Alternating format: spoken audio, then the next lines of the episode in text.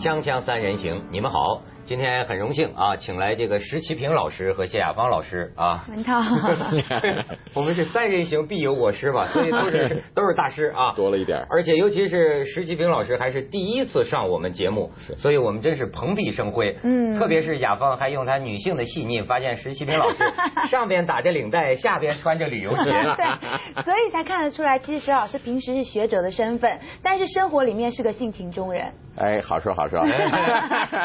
而且呢，这个有我你你一说这鞋，我倒想起来，你知道过去啊，这个美国有的人就是呃嘲笑中国人，说中国人土，呃说是什么？我不明白为什么中国有很多中国人穿着笔挺的西装，脚上却穿着旅游鞋。对。但是后来人说呢，到了现在呢，谁这么穿衣服呢？美国人才这么穿衣服。哎，对了，纽约人这么穿衣服，就因为九幺幺恐怖袭击啊，吓得那高级白领啊。上身穿着名牌西装，穿着跑鞋，就是一发生事情他跑得快。所以石老师您也是跟上潮流。我没参加过九幺幺，但是应该先学上这个潮流。就是没参加过九幺幺，没遇到过九幺幺，好险没遇到。对，不过今天呢，请你们两位来是有个缘由的，嗯，就是蒋方良死了。这个消息呢，在我心里啊，你看我是个大陆人，嗯，引起的是一种既陌生又有点好奇的感觉。嗯，你看我们一般人知道的信息。就是蒋家的这么一个俄国媳妇儿，嗯，是吧？然后一生坎坷，而且活的岁数很大。特别是我感觉到啊，他这个悲剧连连。连续几年间啊，我一看资料，从死了老公八年里面，然后这一个儿子又一个儿子都死，这这承受老年哈承受这样大哀痛。但是除此之外，我发现我对他竟然是空白。嗯，所以呢，你们两位都是生长在台湾的人，嗯，我就很想知道哈，这个事情在你们的心里引起了什么？石老师，你的感触？这个蒋方良在，其实，在咱们台湾来讲，对大家来讲也是相当陌生的。对。是吗？因为很少人曾经当面见过他。嗯。他深居深居简出，他在台湾的媒体上很少有机会上这个媒体。印象中，他最常上媒体的机会就是第一，就是当年蒋经国作为这个台湾的行政院长或者是更高的一个领导人的时候，出国的时候可能会看到他去机场去接机或者去送机，这是第一个场合。嗯。第二呢，就是比方说蒋家有很多人死了。死了以后，他们到慈湖去，嗯，到荣总去。这个时候你会看到蒋方良，那个时候多半已经是坐了个轮椅出来了。对，嗯。到了后期呢，其实好几年叶林他都没去了。到了十五年，就是呃，蒋经国是一九八八年去世的，在他十五年去世的周年，应该是去年还是前年吧？才是在几年没有见到他之后，又一次见到，那次坐着轮椅。他在他叶林在蒋经国的灵前看了四十分钟，静静思考了四十分钟才离开。但是为什么台湾人会对他这么陌生？有几个原因。因为其实很多人对他的形容就是传统中国妇女，虽然她是个外国人，但是所有传统中国。妇女所有的美德，她都有温良恭俭让，然后大气而不不争取，而且对政治没有兴趣，这是跟她的婆婆有很大的差别啊。她的婆婆对政治呃切呃介入的比较深，那么她。当时呢，记得蒋经国在当行政院长刚当上的时候，蒋经国说过一句话，就说我不希望人家说院长的夫人也爱打麻将。从此之后，他本来很爱打麻将的，他就戒掉了他这个嗜好。那么有一次他去打高尔夫球，坐了一台新车去，回来也受到蒋经国的指责。从此之后，他再也不打高尔夫球了。所以他完全就是以夫为贵，然后完全就是以夫以子相夫教子，这是他生生命当中的。现在这中国媳妇儿都做不到这样。我想除了这个，刚才雅芳这边去理解的，我觉得可能也。是一种推测，嗯，那他是不是本身就是这样一种性格啊？坦白讲，我们也无从去查证，可能是如此，但是也可能是有些其他的原因。其他原因就是您刚刚提到了嘛，他他他就等一辈子活在这个蒋宋美龄的阴影之下嘛。蒋宋美龄叫第一夫人的时候，只要她叫第一夫人，她那边她就不能叫第一夫人，她永远就是在这样一个，她自己也不敢叫。哦，是吗？那当然了。那到蒋经国当政，他不就？哎，他自己说我不能叫，你们还是叫他第一夫人。而且他也不喜欢人家称呼他蒋夫人，他是行事比较低调、比较深居简出的。那他后来都是住在大直，台北市大直的一个官邸。据说，呃，早年他还会出来说，他年轻的时候性情是很活泼、很外向的。但是到了蒋经国逝世之后，八年之内他的三个儿子全部逝世之后，他就很少离开那个地方。据说他最怕走的一条路，就是从大直的官邸。到荣总的路，因为荣民总医院，这是什么意思？台湾的荣民总医院，这个石老师很清楚。那就是呃，就是蒋介石是在那边去世的，蒋经国是在那边去世的，三个他的三个儿子也都在那个去世的，所以只要一通电话来，他从他的官邸到那条路，就是他最伤心的一条路。您讲的就是他的大儿子蒋孝文是因为呃鼻咽癌去世的，二儿子是突然去世的，也是病逝，也在荣总。最小的那个儿子蒋孝勇是食道癌，鼻咽癌跟食道癌他们两个就是也是在荣总去世的。那么这次蒋方良自己也是在荣总去世的。所以这真是坎坷一生哈，晚年又遭此剧痛啊！哎，咱们可以这个顺带看看他的这个照片，看看能不能唤起你们的回忆啊？我们看，嗯，年轻时候的啊，再看下一张，哎。这当年也是这个，所以像有的人，他这个躲在政治的这个圈子后边啊，呃，你会感觉到他真正的人是什么样，好像就永远是一个谜。嗯，我不知道石老师，你你是见过很多这个台湾的政治人物了，有没有见过他？我没见过他。嗯，他的呃，应该说公公蒋介石啊，见过。哦，你见过蒋介石？对，那个时候我年纪非常小的时候。那么刚刚提到这个蒋方良，呃，他为什么会呃出现我们刚刚所讲这么一种孤独的、寂寞的？有人说他是演一辈子的默片，他不吭气儿的。嗯。他这不但是演默片，他根本就是一个隐形人。你从某个角度来讲，今天他他今天去世了，媒体才这样报道，平常也也看不到他对的报道。除了刚才我所讲的蒋夫人的，就是蒋宋美龄的阴影之外呢，其实还有一个阴影，就是他自己那个身份，就是俄国人。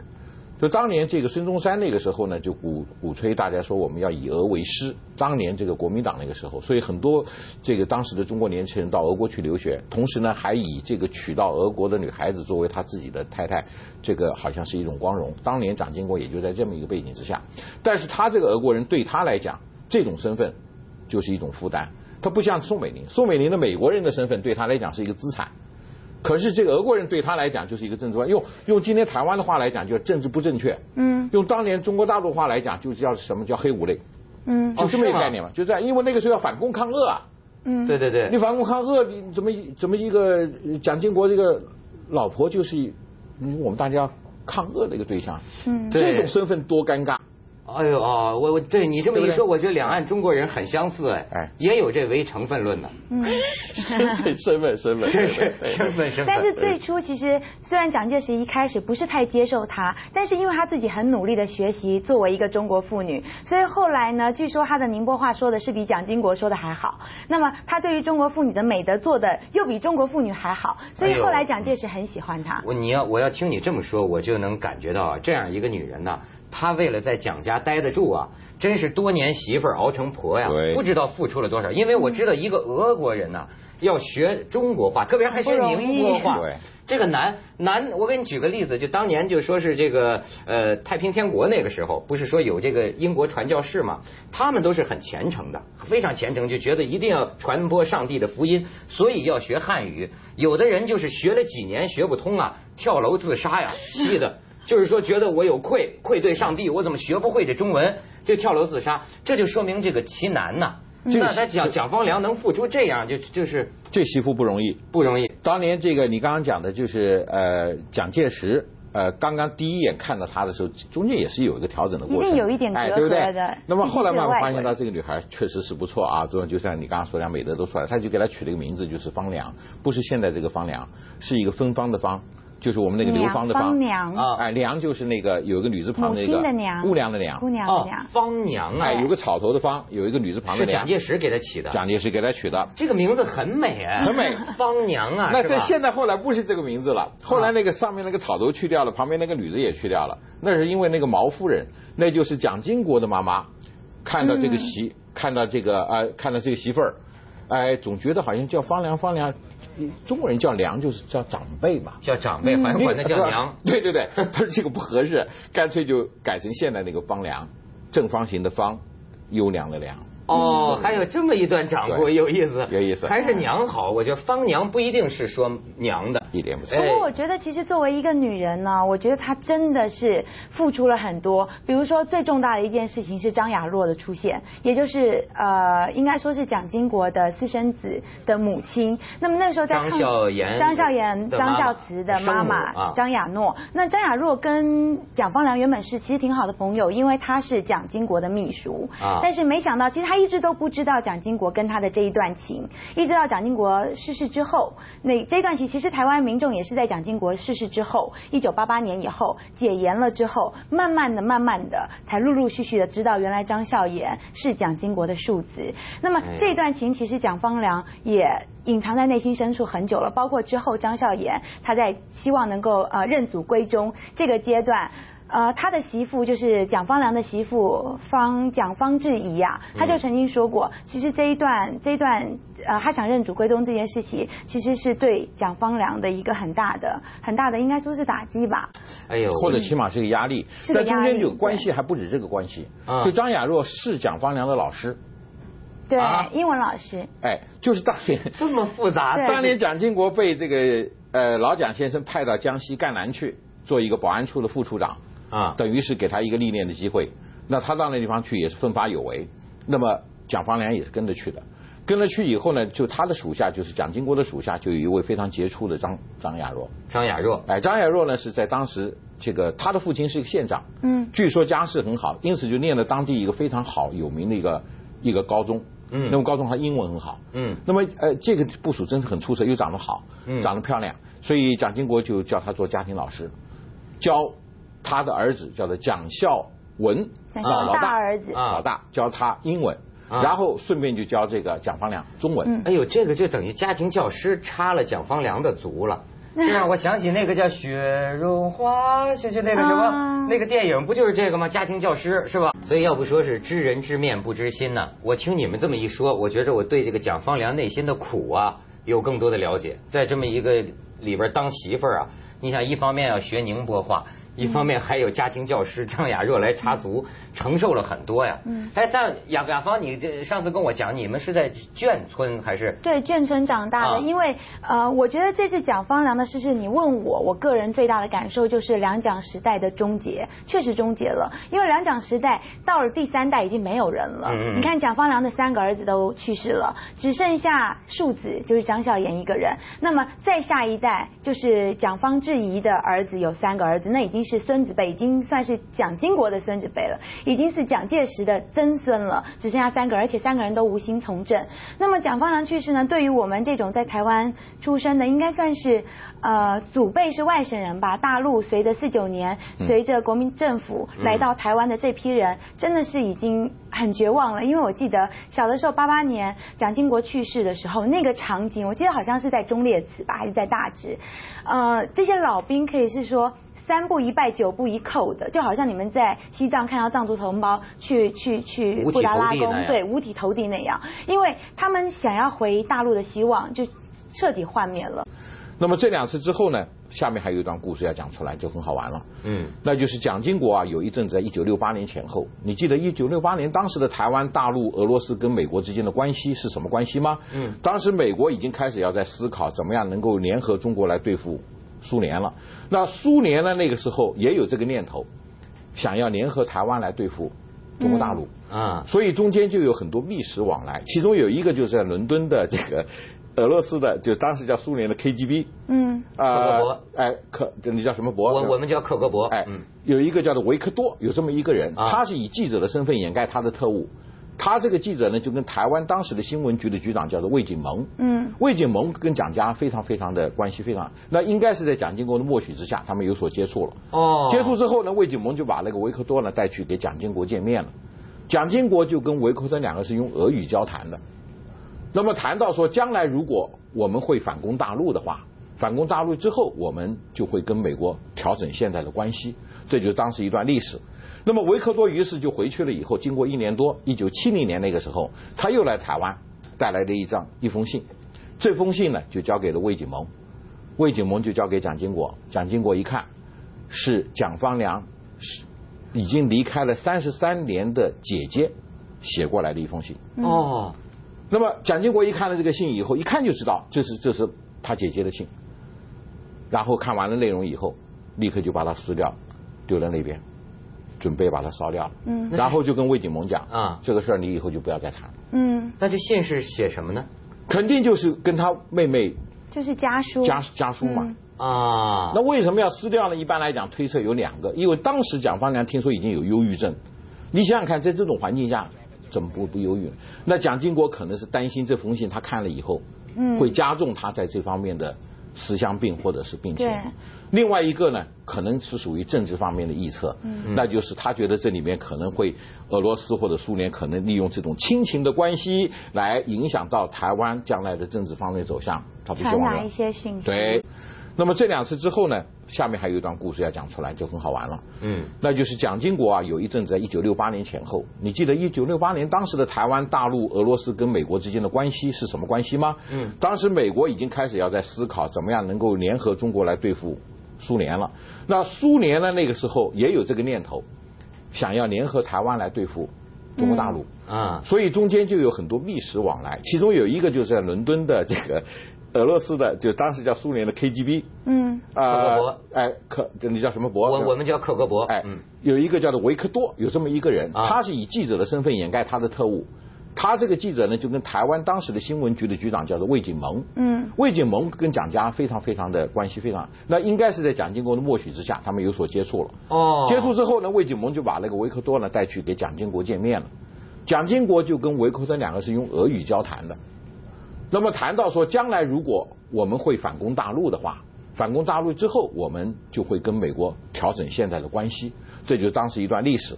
那么维克多于是就回去了，以后经过一年多，一九七零年那个时候，他又来台湾，带来了一张一封信，这封信呢就交给了魏景蒙，魏景蒙就交给蒋经国，蒋经国一看，是蒋方良是已经离开了三十三年的姐姐写过来的一封信。哦，那么蒋经国一看了这个信以后，一看就知道这是这是他姐姐的信，然后看完了内容以后，立刻就把它撕掉，丢在那边。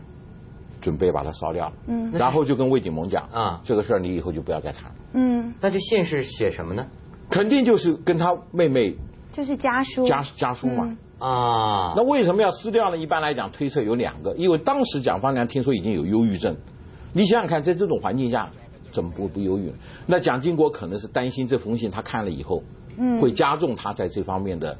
思乡病或者是病情，另外一个呢，可能是属于政治方面的臆测，那就是他觉得这里面可能会俄罗斯或者苏联可能利用这种亲情的关系来影响到台湾将来的政治方面走向，他不希望传达一些讯息。对，但是其实他的凄凉还来自于我们人就是落叶要归根，很多人年纪大了都希望回到故乡，但是他在台湾病逝，既不是他的第一故乡，也不是他的第二故乡。他的第二故乡应该是大陆，而不是台湾。那么他在晚年的时候，尤其是民进党执政之后，其实他的晚年非常的凄凉，因为民进党执政的时候资源就被抓得很紧。就说他晚年他很节省、很拮据，连要出去旅游都非常的拮据。那么他有一个老司机在他们家服务了一辈子，在老司机六十五岁的时候，因为台湾的公务人员六十五岁应该要退休了，那时候他就应该要退休了。结果蒋方良叹了一口气，就说：“哎，我们家已经没什么人了。”那这个老司机就为了他这句话留下来，一直服务到他病逝。哎呦，所以这这这种感触让人家觉得真的很凄凉。说他晚年的时候，他最常做的事情就是看着丈夫跟儿子的照片发呆，是他最常最常做的事情。所以你说他有点像台湾老兵哎，台湾老兵思乡和蒋方良思他的乡有某种这个同同构之处啊。那么他的悲惨有胜于老兵多了啊，就是刚才讲的嘛，他还有两个更还有更远的一个故乡呢。对对对不对？哎呀，所以说这个人在江湖身不由己啊，这话对俄罗斯人也合适啊。不过蒋方良这次这个去世也引起台湾很多的说法，有一说就是风水之说，我不知道你有没有听过。讲讲。由于蒋介石跟蒋经国都没有下葬，在台湾叫做暂错，暂错就是暂时安放的意思。对。因为过去他们所标榜就所谓的要反攻大陆，所以他们不能下葬，要等到祖国统一的那一天能够回到故乡去下葬，所以他们两个都没有安葬，所以家里的六个第二代的加他。自己的儿子跟庶子六个男丁全部都去世了，那么家里三代的七个女人全部都还在，而且女人特别长寿。你看，比如说宋美龄一百零六岁，嗯，那蒋方良八十八岁，嗯，然后现在蒋纬国的妻子都还在，那么他四个儿子的妻子也都还在，所以就说因为没有下葬会祸延子孙一百二十年。哦，真跟祖坟有关系。对，所以最近台湾就在就在演你要让他们两个下葬，因为也其实过去的那些理想啊、抱负啊。啊，眼看也渐渐的渺茫了，台湾步入了一个新的时代，所以在明年的春天，他们应该就会移灵到啊台北市的五指山公墓一个军公墓去下葬。那么蒋方良也会跟蒋经国一起到那儿下葬。越苦命的，好像越长命啊，真是啊。中国古代就是不是就是讲入土为安，是不是这个意思吧？啊，所以战处呢，就是他们说就没有能够入土。